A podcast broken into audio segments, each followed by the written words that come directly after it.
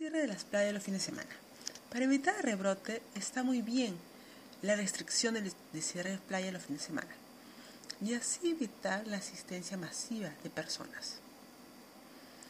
Porque con la aglomeración, las carpas, la, la venta de alimentos, los ambulantes, etc., sería dañino y se propagaría más el virus. Habría más infectados y volveríamos a tan anunciado segunda ola. En otros países ya se encuentra la segunda ola. Incluso en Irak ya está en la tercera ola, porque no se da restricción alguna.